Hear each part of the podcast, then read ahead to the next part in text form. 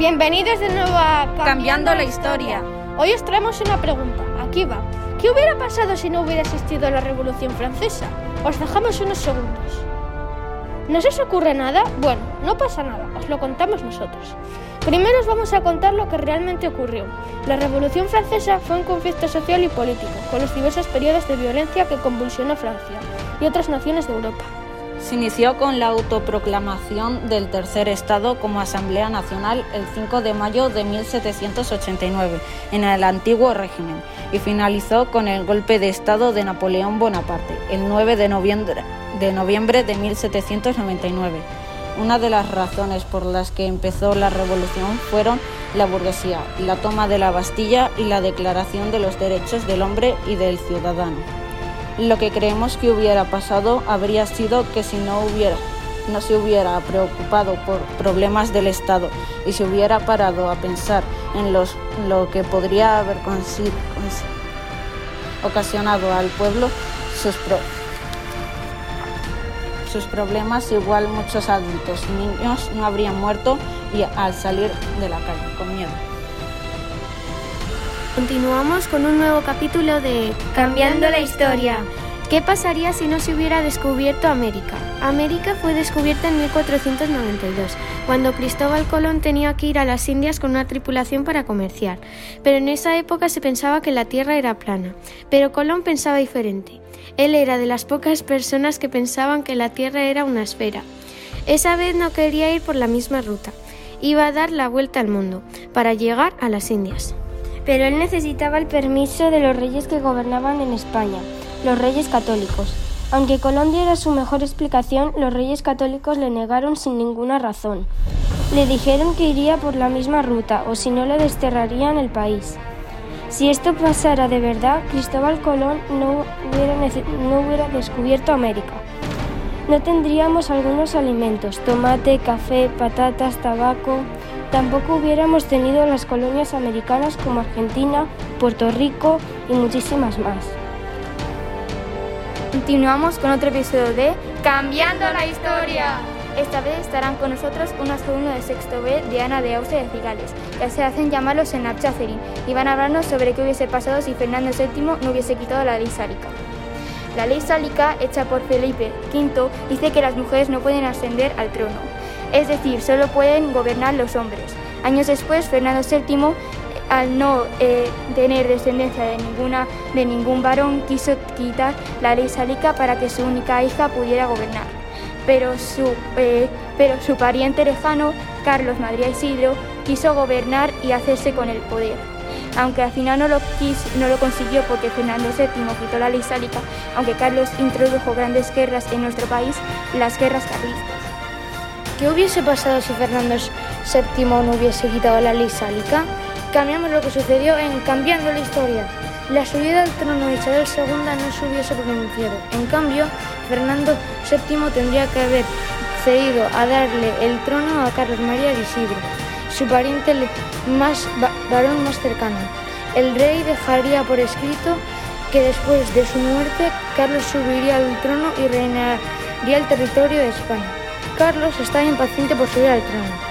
Al, ver, que Fernando no daba señales de querer dejar la realeza ni el trono y, que iba a durar mucho tiempo como rey, le mató, porque quería gobernar lo más pronto posible. El pueblo español bajó su mandato, lo que lo pasó muy mal. El nuevo rey les da no les daba casi nada de dinero y el agua y la comida costaban muy caras. Carlos, con el poder metido en la cabeza, proclamó muchas guerras porque quería conquistar todo el planeta. Muchas de estas guerras las ganamos y otras las perdimos. Después de las guerras hubo un periodo en el que habitaban muy pocas personas en España debido a todos los que murieron en las guerras. A, Carlos los a los a Carlos los, los menos a, Carlos lo que menos le importaba era lo que sucedía a la gente en las guerras. Él solo eh, contentaba con vivir lo mejor posible. Años después, Carlos se casó con una bella dama con quien vivió muy feliz. Después de unos años casados, tuvieron un hijo varón que creció sano y fuerte. Al final del, pueblo español se, se hartaron de las malas condiciones en las que vivían y asaltaron el castillo donde vivía Carlos y su familia. A todos los, le cortaron la cabeza, menos a su hijo, que no había hecho nada para merecer ese castigo. Después de esa tragedia, el hijo de los reyes fue que fue creciendo hasta que pudo ascender al trono y durante el reinado de Fernando VIII hubo, hubo una España de prosperidad y sus habitantes vivieron en las mejores condiciones que podían ofrecerles el nuevo rey. Continuamos con Cambiando la historia. Hoy os hablaremos de la pérdida de las colonias americanas. En 1800 se empezaron a perder las colonias americanas. En 1816 se independizó Argentina y para 1824 que se habían independizado todas menos Cuba y Puerto Rico que se independizaron en 1898. ¿Qué hubiera pasado si Argentina no se hubiera independizado? En 1816 hubo revueltas en Argentina para independizarse o no de España. Los habitantes que había entonces en Argentina decidieron no independizarse si, a cambio, les daban objetos de valor. Fernando VII construyó allí una basílica y un monumento, pero se gastaron tanto dinero que en España hubo una crisis económica. Argentina pedía más, así que Fernando VII prometió que le daría un séptimo de sus riquezas a Argentina, y así ésta quedó satisfecha. Como no se independizó Argentina, ninguna otra se atrevió. España, para ganar más territorio y dinero, conquistó algunas partes de América, hasta tener toda América del Norte. Los productos que habían allí eran muy sabrosos y España ganó mucho dinero vendiéndoselo a otros países. De esta manera España salió de su crisis y además tenían un gran imperio. Fernando VII, satisfecho, le pasó al, fin del, el reino a Isabel II. Si hubiera pasado todo esto, ahora seríamos de los países más ricos, con toda España y casi todas las, y casi todas las partes de América y casi todas las partes de América. Y hasta aquí cambiando la historia. Continuamos con un episodio de Cambiando la historia. Todo empezó en 1807. Napoleón era un, un, poderoso rey de Francia. Él quería hacer el Tratado de Fontainebleau y así conquistar Francia y Portugal de una manera sencilla. Pero se decía que Gran Bretaña y España estaban aliados para conquistar Francia. Por otro lado, estaban Carlos y María Luisa de Parma y su ayudante Manuel Godoy.